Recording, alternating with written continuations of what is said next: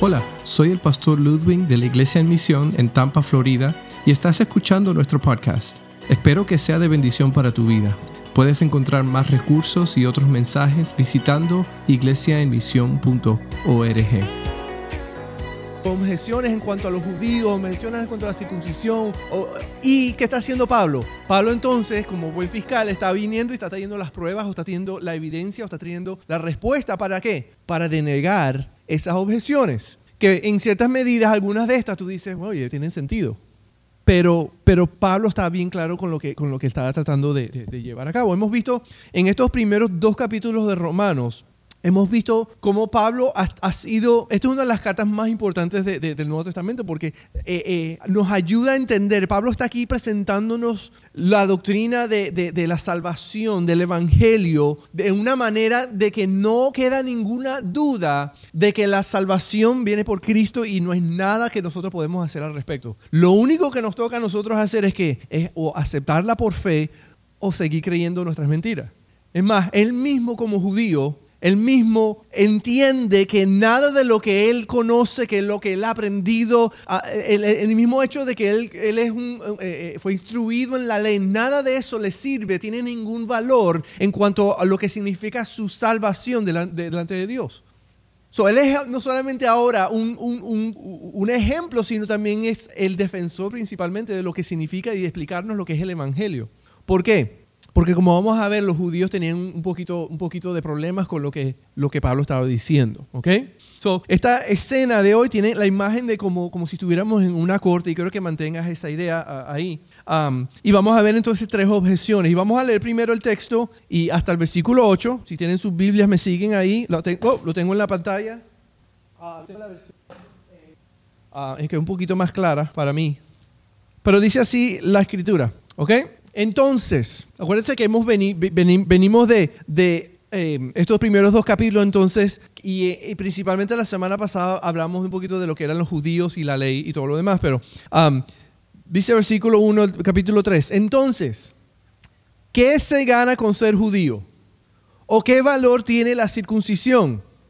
Mucho, desde cualquier punto de vista. En primer lugar, a los judíos se les, se les confiaron las palabras mismas de Dios.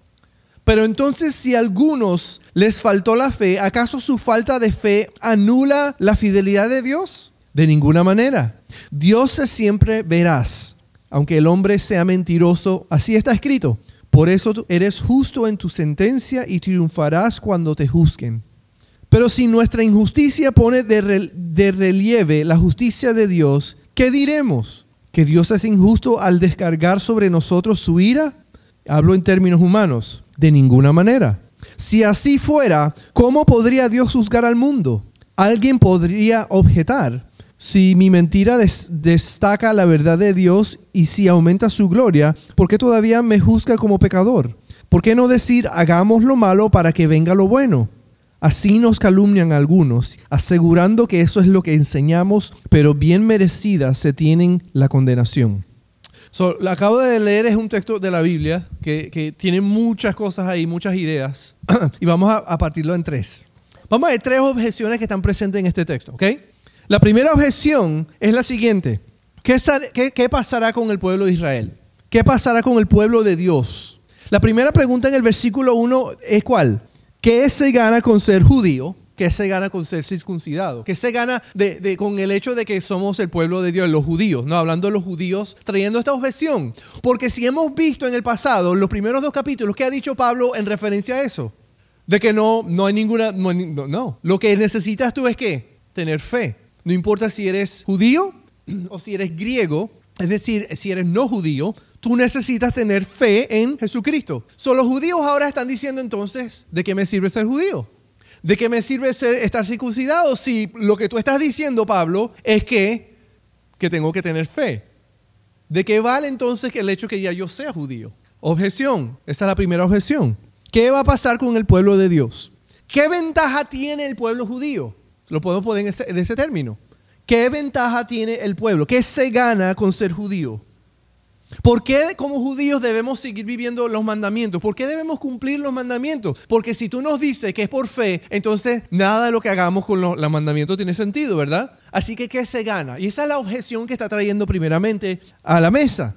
Ahora, nosotros sabemos que históricamente los judíos no han tenido muchas ventajas, ¿verdad? Recordamos, este, eh, duraron 400 años de esclavos en Egipto, ¿verdad? Estuvieron esclavizados en Egipto, sometidos bajo el imperio del faraón. Y, y después vemos que salieron, cuando salieron de Egipto, duraron 40 años en el desierto no es que han tenido muy buena, you muy, buena historia tampoco. ¿Qué beneficio? Bueno, han, estado esclavizados por 400 años, han estado 40 años en el desierto, después entran en Canaán, que vimos en el, cuando estudiamos a Josué, entraron a Canaán, conquistaron, pero ¿qué pasaba cuando ya estaban en Canaán? Constantemente tuvieron quiénes? Enemigos, personas que querían atacarlos y destruirlos, ¿verdad? Eventualmente, ¿quién los conquista? El imperio de Babilonia. So, históricamente vemos que los judíos no han tenido muchas ventajas. Ellos eventualmente eh, fueron derrotados para babilonios, pero después regresan a Israel. y después que regresan a Israel, ¿qué sucede?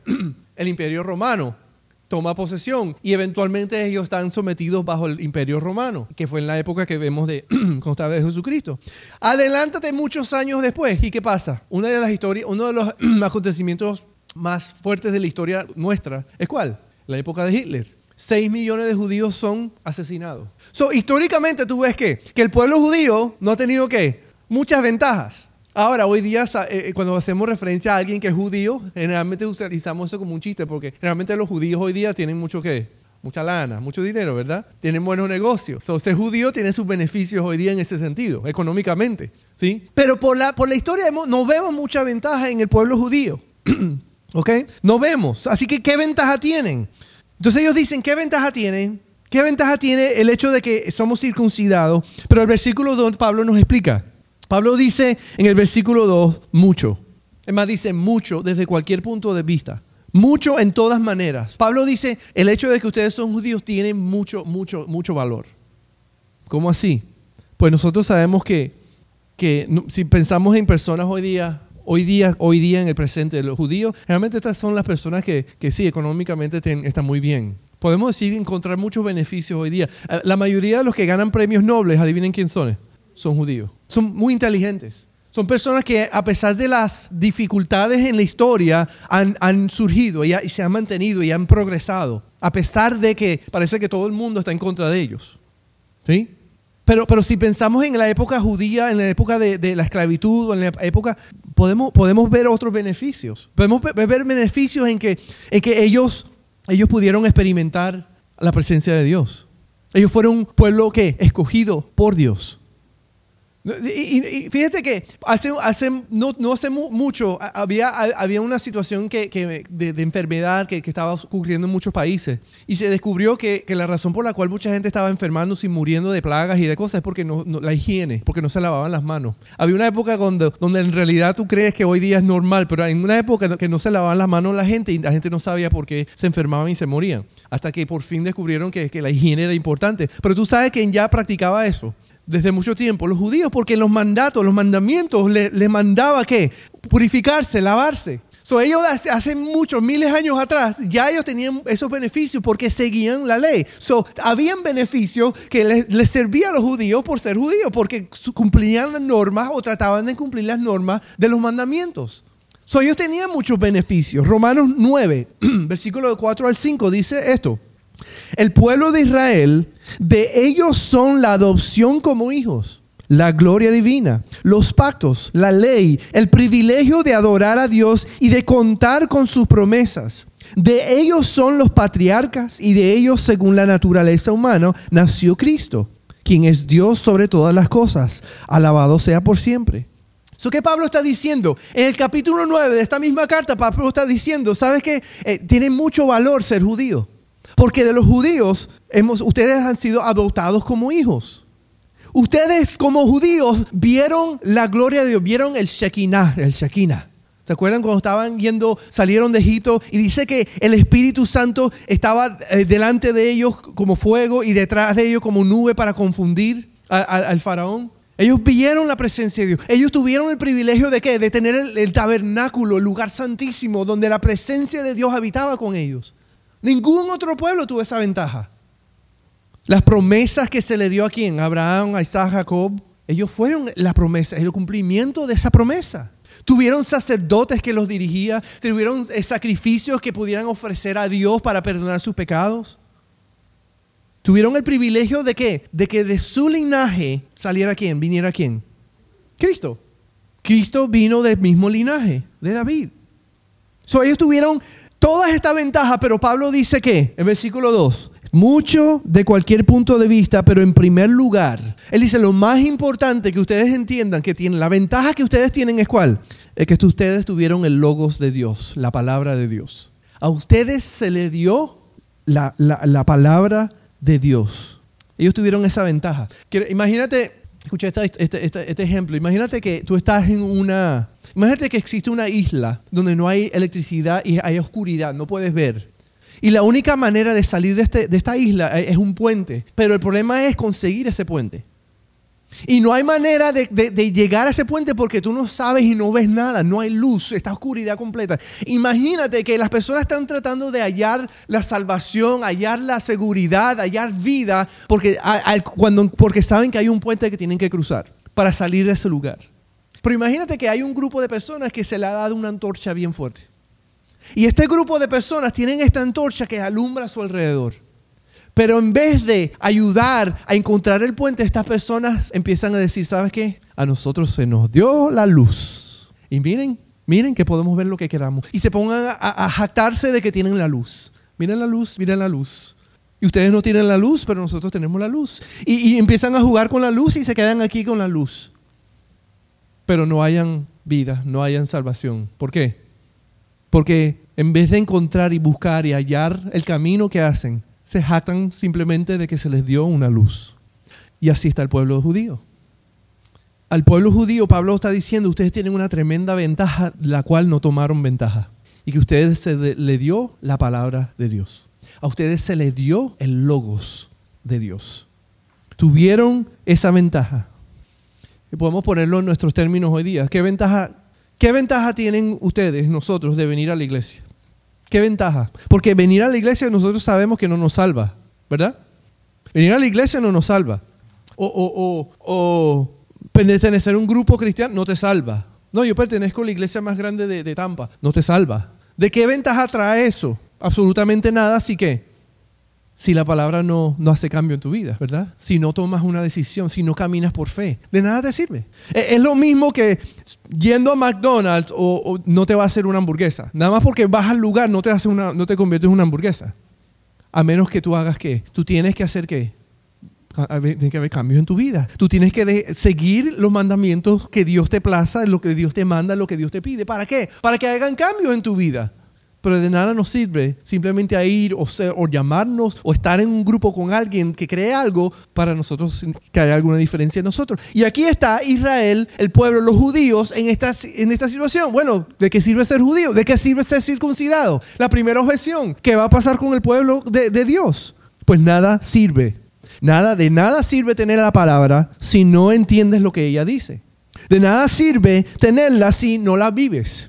Si la palabra dice que nos lleva a quién, nos lleva y nos apunta a Cristo. Vimos hace unas semanas la escalera, si se acuerdan de la escalera, que la escalera no era para qué, para tratar de llegar a Dios, sino la escalera es para qué, para ayudarnos a mirar hacia quién, a Cristo. La ley se les dio para que ellos mirasen y viesen que Cristo es el único que pudo cumplir las normas de Dios. Y que no solamente eso, sino que murió como el peor de los pecadores por nosotros. Si la ley nos ayuda a apuntarnos a ver, a mirar en el lugar correcto. ¿Y los judíos qué pasó cuando Cristo vino? Los judíos lo, crucificaron. ¿Por qué? Porque no creían que Él era el Mesías. Es más, muchos aún todavía esperan algún Mesías. Hoy día, gracias a Dios, hay muchos judíos que ya, que son lo que llamamos judíos mesiánicos, que, que han entendido y creen que Jesucristo sí fue el Mesías. Y son salvos porque han puesto su fe en Él, pero, pero muchos todavía no creen. Pablo está diciendo de qué pasará, qué ventaja tienes el hecho de que seas judío. Que la ventaja que tú tienes es que tú tienes la escritura, que tú tienes la manera en que tú puedes mirar y encontrar a Jesús. A ti se te dio los planos, a ti se dio la linterna, pero a menos que tú entiendas y hagas lo que te dice, tú no vas nunca, tú vas a estar en el mismo lugar dando vueltas. Si no hay ventajas, a menos que, lo, que creas lo que dice la palabra sobre Jesucristo. Según Timoteo 3:15 dice, desde tu niñez conoces las sagradas escrituras, que pueden darte la sabiduría necesaria para la salvación mediante la fe en, en Cristo Jesús. Dice, las escrituras, la función es llevarte a quién? A Cristo. ¿Qué ventaja tienen los judíos? Tienen la palabra, pero no aprovecharon la ventaja. ¿Sabes que en la, en la, en la NBA, en baloncesto, eh, cuando, cuando, después de que los, equipos juegan como 70 juegos en la temporada regular, los que mejores tienen, más, los que ganan más tienen mejores opciones de cuando vayan a los playoffs, que en los playoffs en, español es qué? Los postemporada, pues, para jugar por el campeonato. Los mejores equipos, pues, tienen los que tienen el mejor récord de juegos ganados tienen la opción de qué? De tener la ventaja de jugar más juegos en casa. Y eso es lo que llaman en inglés el home court advantage. La ventaja de jugar en, en, tu casa. ¿Por qué? ¿Cuál tú crees que es la ventaja de jugar en tu casa? Pues generalmente cuando tú juegas en un lugar, siempre tú te acostumbras, hay algo que sucede en el cual tú te sientes más cómodo ahí. Aunque el aro tal vez sea el mismo tamaño y la misma altura, Tú juegas en tu casa y tú dices, no, es mejor jugar en mi casa, porque yo estoy acostumbrado a mi aro, aunque es el mismo aro que cualquier otro lado. Pero hay algo que sucede porque tú estás acostumbrado ahí, pero, pero hay muchas otras ventajas, como cuáles. Una de las más grandes ventajas es que la gente que viene a ese juego están a, favor tuyo. Entonces te animan y gritan y cuando, y cuando tú anotas, gritan tu nombre o se ponen alegres y celebran cuando tu equipo gana, cuando está ganando. Y eso es una ventaja porque el que está jugando, ¿qué quiere? Quiere jugar para su gente.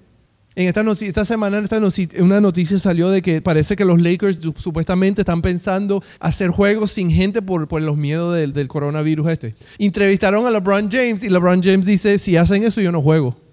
Porque yo juego es para la gente, yo no juego, yo no juego para nadie, yo juego para la gente. Yo juego por, por mis fans, por la gente que viene a jugar, a vernos jugar. Y él tiene sentido. Porque tú, si tú has ido a un, un lugar, un gimnasio grande que está vacío y te pones a jugar, no es muy emocionante. Pero si está lleno de gente que está gritando eh, eh, eh, para tu equipo, tú estás muy emocionado y tú quieres jugar y, tienes fuerza y, aunque no tengas fuerza, sacas de donde sea. ¿Para, ¿Para qué? Porque tienes una gente apoyándote. Es más, el equipo, si tú has visto un juego y, si no te gustan los deportes, por lo menos dale cinco minutos para que veas la idea. Si tú estás en el equipo opuesto y vas a tirar un, tiro libre, ¿qué hace generalmente la gente de ese estadio? Empiezan a burlarse, gritarte, hacen con pancartas, hacen cosas para tratar de distraerte para que falles. Eso tiene mucha ventaja que estar jugar en casa. Pero la ventaja solamente es una ventaja si aprovechas esa ventaja. Porque si tú llegas a casa, empiezas a jugar en tu casa y no le pones esfuerzo, igual puedes perder el juego, aunque tengas la ventaja. Y ahí está el pueblo judío. Tiene la ventaja más grande que se les dio fue la palabra, pero no aprovecharon la ventaja para entender de qué, de que las escrituras hablaban de quién, de Cristo. De nada sirve la ventaja si no aprovechas la ventaja. Su primera objeción que le presentan a Pablo es que, ¿qué pasará con el pueblo de Dios? Pablo dice, deben poner su fe en Cristo. Objeción denegada. No, no vale esa, esa, esa, esa objeción. Sigamos. Segunda objeción. ¿Qué pasará con la promesa de Dios? Ahora empieza la, eh, las preguntas a, empezar, empiezan a ser un poco más profundas, porque tiene mucho sentido lo que ellos van a empezar a preguntar. Versículo 3 dice, pero entonces, si a alguno les faltó la fe, ¿acaso su falta de fe anula la fidelidad de Dios? ¿Qué está diciendo aquí? Están diciendo, ok Pablo, si tú estás diciendo que es por fe en Cristo, entonces, ¿qué pasa con el judío que tiene la ventaja y tiene fe? Ok, no, perdón, y no tiene fe. No aprovecha la ventaja y no tiene fe en Cristo. Tú estás diciendo, de acuerdo a los primeros dos capítulos que hemos visto que, que sin fe no pueden ser salvos, ¿verdad? Pero con fe en Cristo pueden ser salvos primeramente el judío, primero el cristiano. Entonces está diciendo objeción, Pablo es objeción. Tú estás diciendo entonces, ¿qué pasa si hay alguien que es incrédulo? Hay alguien. ¿Acaso las promesas que Dios ya hizo con el pueblo de Israel son nulas?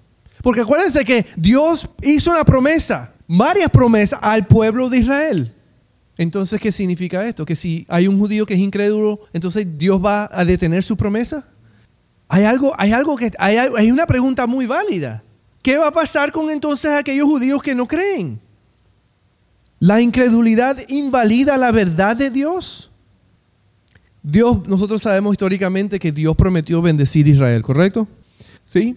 Entonces dicen, ¿acaso por la incredulidad Dios va a anular esas promesas?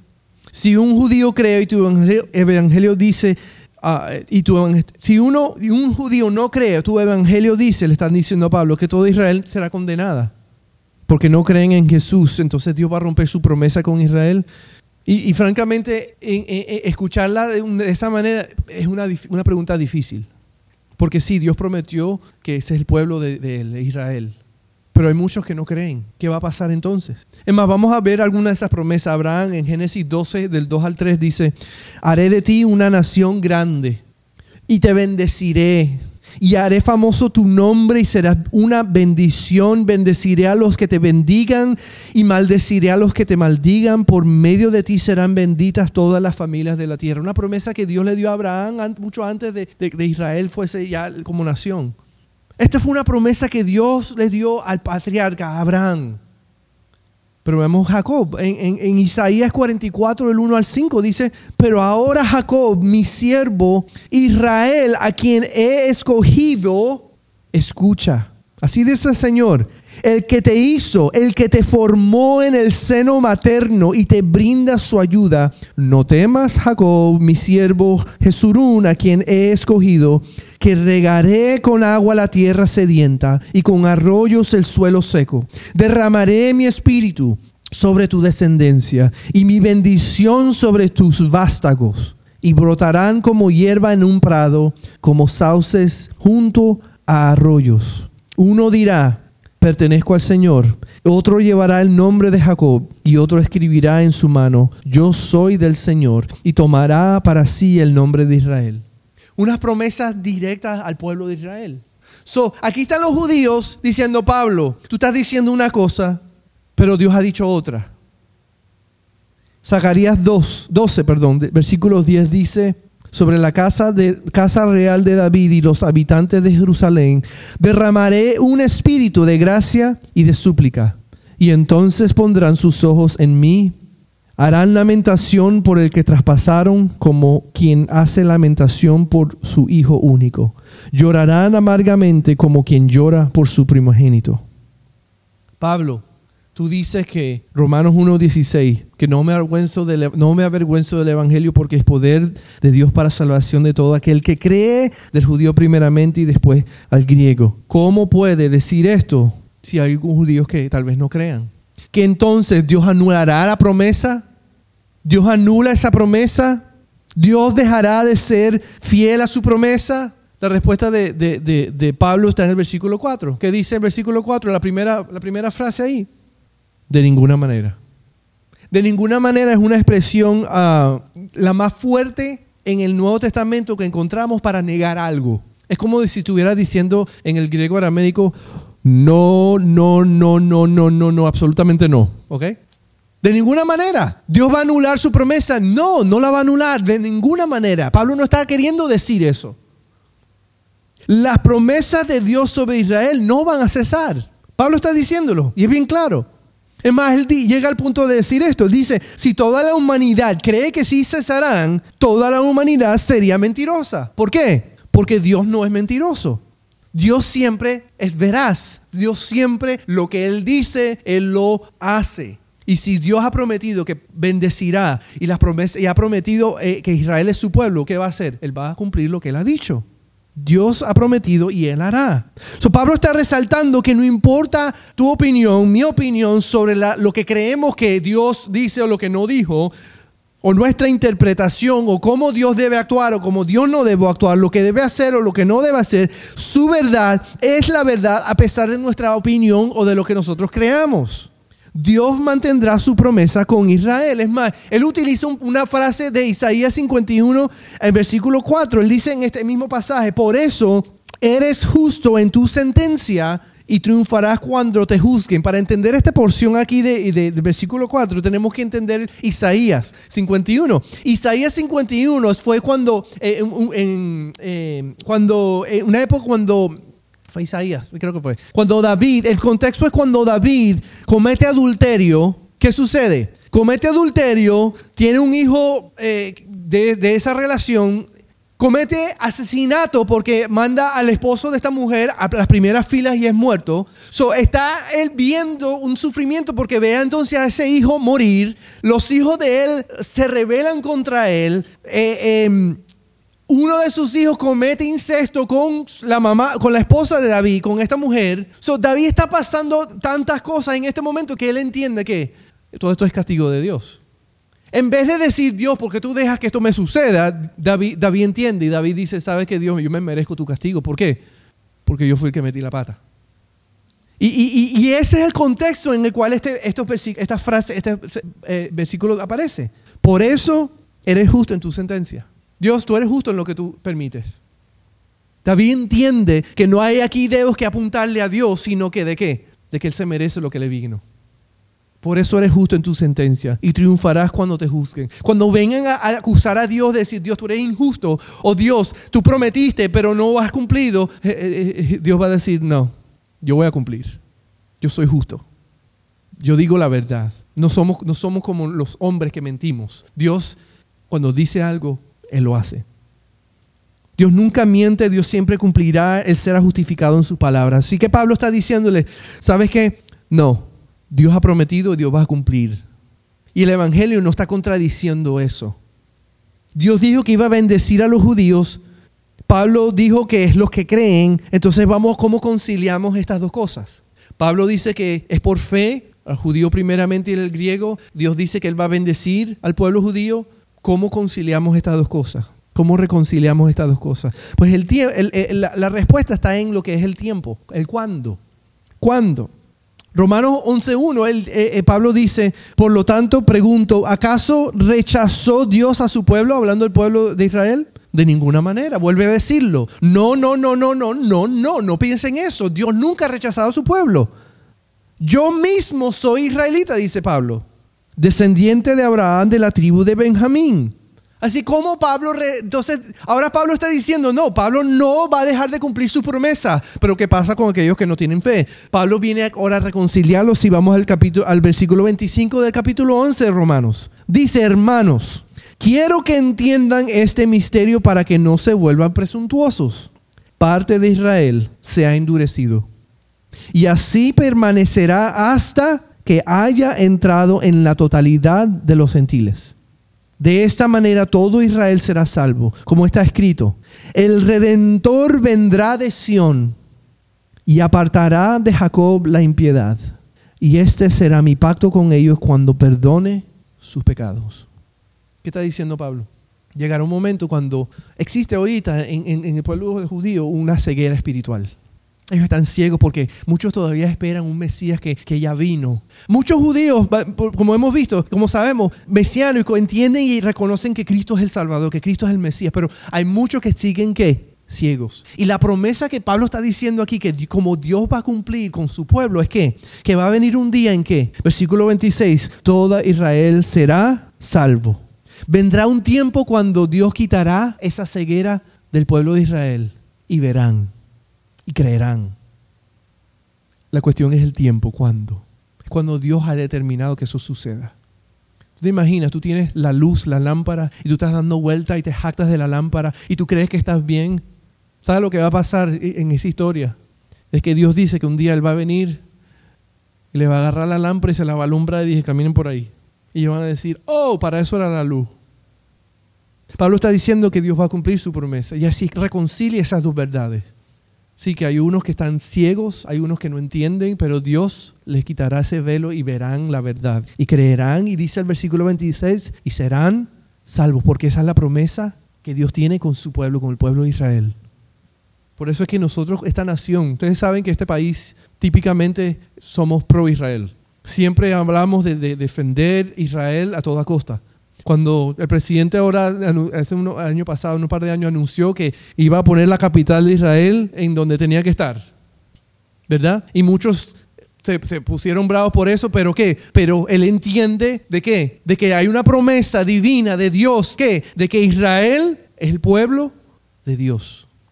Y por eso es que este, este país siempre ha sido pro Israel, por eso es porque creemos de que Israel tiene un lugar especial en el corazón de Dios.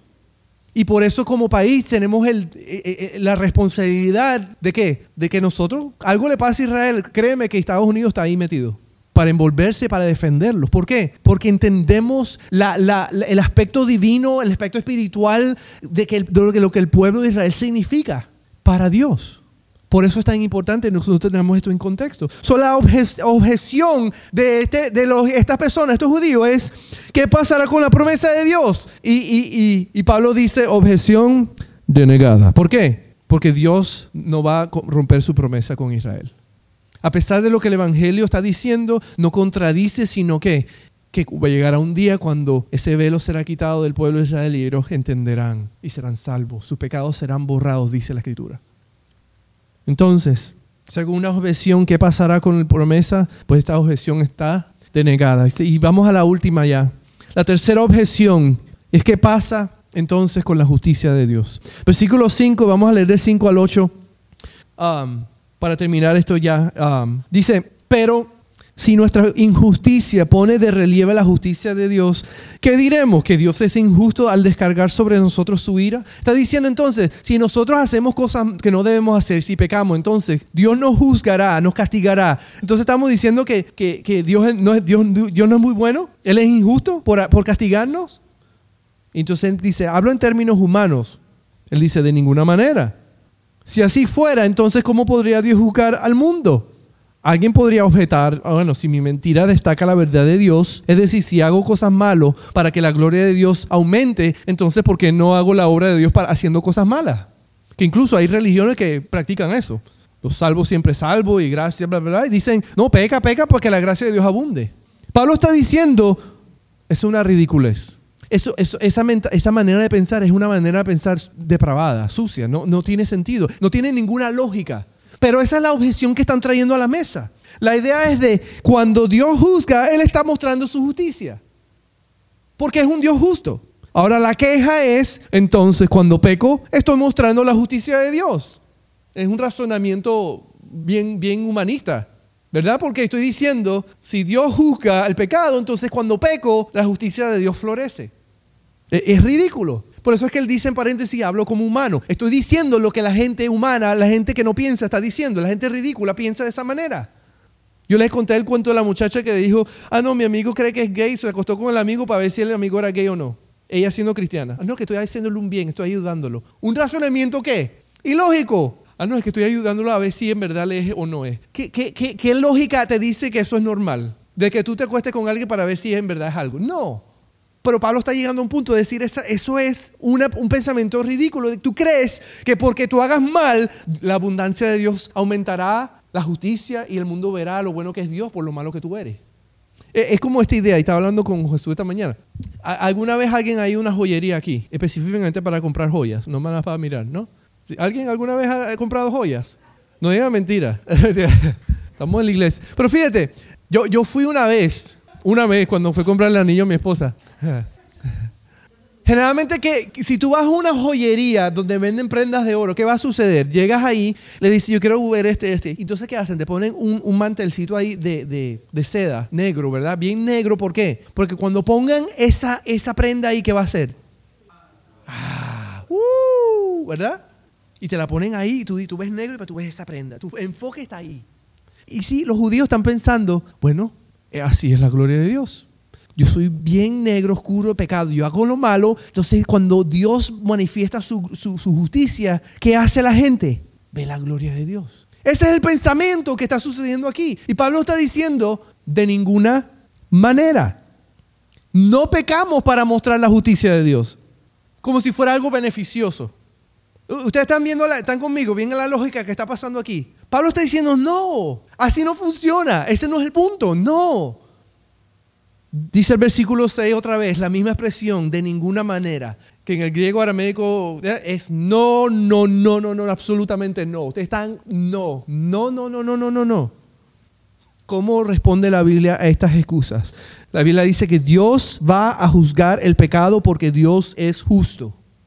Dios es un Dios justo. Es más, dice el versículo, sigue diciendo el versículo 7. Él dice cuestionando, sigue cuestionando la mentira y dice, si por mi mentira la gracia de Dios abunda, hablando como humano, como si fuera un cualquiera, entonces si, si, si mi mentira ah, si por mi mentira la gracia de Dios abunda, porque no sigo pecando para que la gracia de Dios sobreabunde. No, así no funciona, eso no es la, no. Ese pensamiento sácalo de ti porque no tiene nada que ver con el Evangelio. Dios va a juzgar el pecado.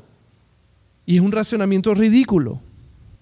Versículo 8 entonces dice, Pablo dice que habían personas, como vimos en este versículo, habían personas que utilizaban las palabras de Pablo, calumniadores, y las distorsionaban.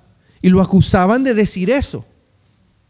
Lo acusaban de que él estaba diciendo, peca para que Dios haga bien en tu vida, para que la gracia de Dios abunde. Y Pablo está diciendo, yo no he dicho eso. No tuerzan mis palabras, no tuerzan mis palabras, porque eso no es lo que el Evangelio es. Y tristemente lo dice, ¿por qué? Porque hoy día hay personas que creen esto y hay personas y hay iglesias y hay lugares que promueven esto. Y tengan cuidado, dice Pablo. No, esa no es lo que es el Evangelio. Porque los calumniadores tuercen la verdad para engañar a las masas. Atacan la verdad para acusar a Dios y no para no acusarse a sí mismo. Yo me acuerdo de un hombre que tipo era, tipo era un mujeriego, mujeriego. Iba a la iglesia y todo. Pero tú sabes qué pasaba con este hombre mujeriego le echaba la culpa al diablo. No, no, no, no, es que el diablo me está tentando. Es que el diablo me pone las mujeres. Are, you serious? ¿En serio? Y esa es la misma línea de pensamiento que Pablo está aquí criticando. ¿Cómo se te ocurre decir que porque tú hagas peques, tú estás haciendo un bien porque Dios está mostrando su gloria y su misericordia y su gracia sobre tu vida? ¿Por qué? Porque Dios es bueno. Pablo dice, no, Dios va a juzgar el pecado. Crea un hábito de justificar los pecados para no sentirse culpables. Y como dicen, Dios es bueno, entonces Él va a hacer lo bueno, ¿verdad? Porque Dios no quiere que nadie se perezca. Pero saben que hay, algo que, yo creo que es el problema que nosotros no entendemos y es que esto tiene que ver en que la gente no conoce a Dios. Porque si conociéramos a Dios, entenderíamos que estamos completamente equivocados con esa manera de pensar. Porque el carácter de Dios es una cosa seria. Sí, la Biblia dice que Dios es bueno. Y porque Dios es bueno, perfectamente bueno, Él va a juzgar y Él va a, eliminar el pecado y al pecador. Aquel que decide no creer en poner su fe en Él, Dios ha destinado un lugar para esa persona.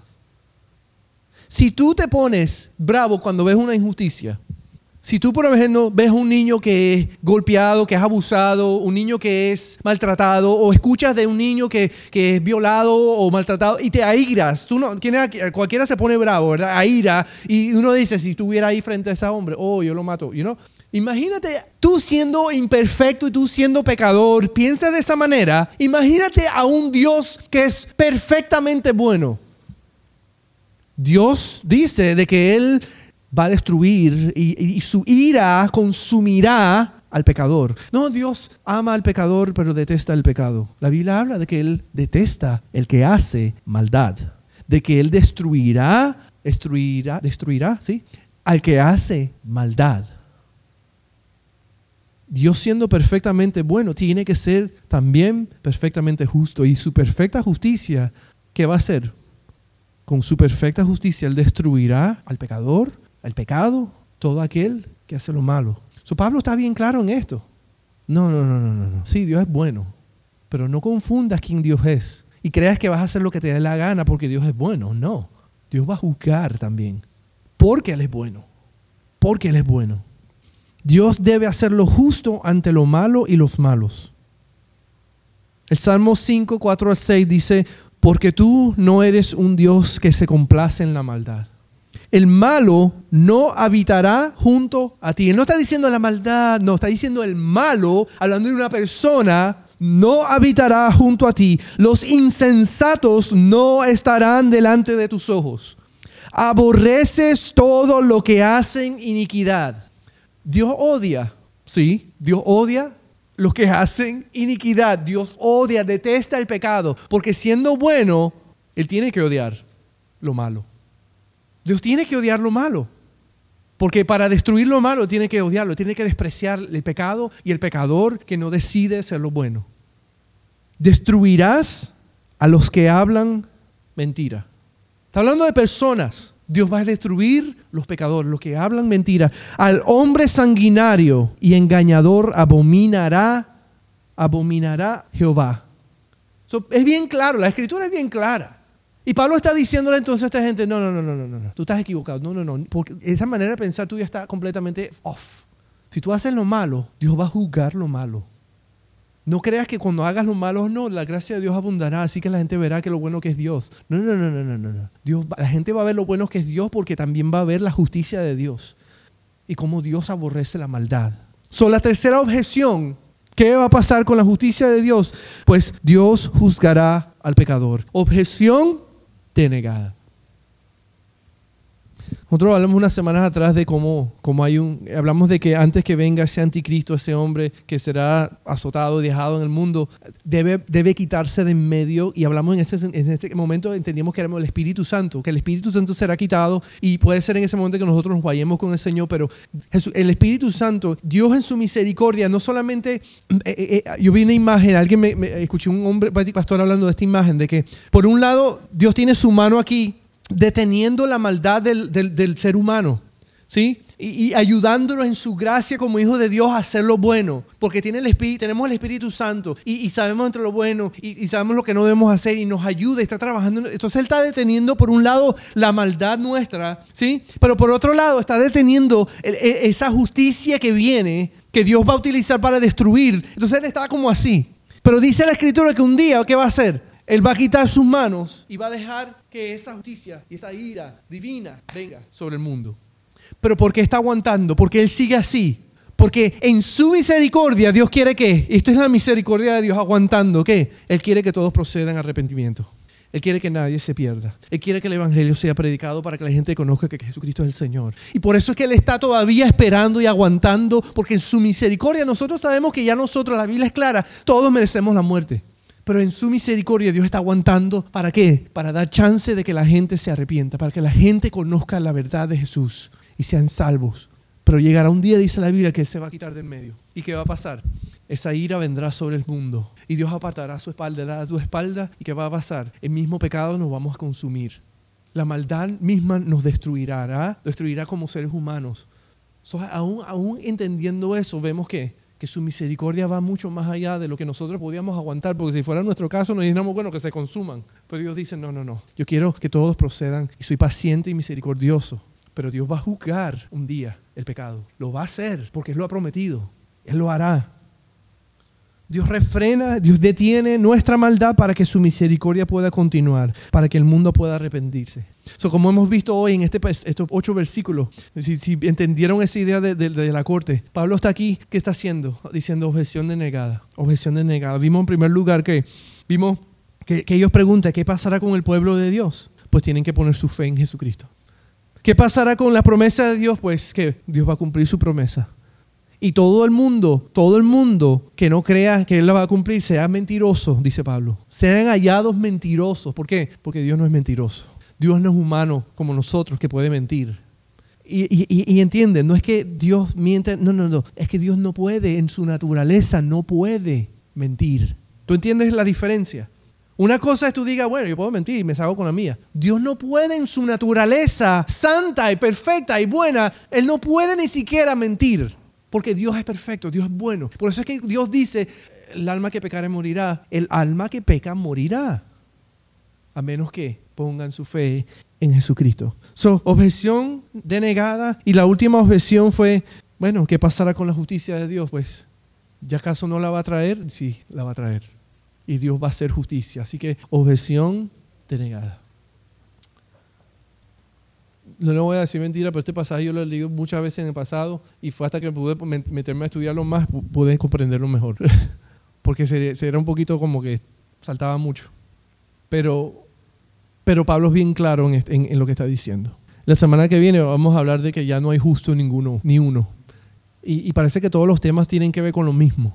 El hombre está tratando de manera justificarse. Al punto que hemos visto que el hombre está tratando de decir que hasta pecando es algo bueno, que es lo más absurdo que, que, obviamente que en este momento hemos escuchado. No, pero si peco, la gracia de Dios abundará sobre mí, así que estoy haciendo bien. Pablo está diciendo, no, no hay justo, no hay justo, ni siquiera uno, no hay justo. Por eso necesitamos la gracia de Dios en nuestra vida. Necesitamos entender que la palabra nos lleva, a, el Evangelio nos lleva a arrepentirnos. La bondad nos lleva a arrepentirnos. Ven que todas las cosas que hemos hablado nos llevan a qué? A arrepentirnos para que confiemos en Jesucristo, de que no tenemos nada que traerle a Él. Espero que hayas disfrutado de este podcast en este día y recuerda visitar nuestra página iglesiaemisión.org donde encontrarás más recursos para el día a día.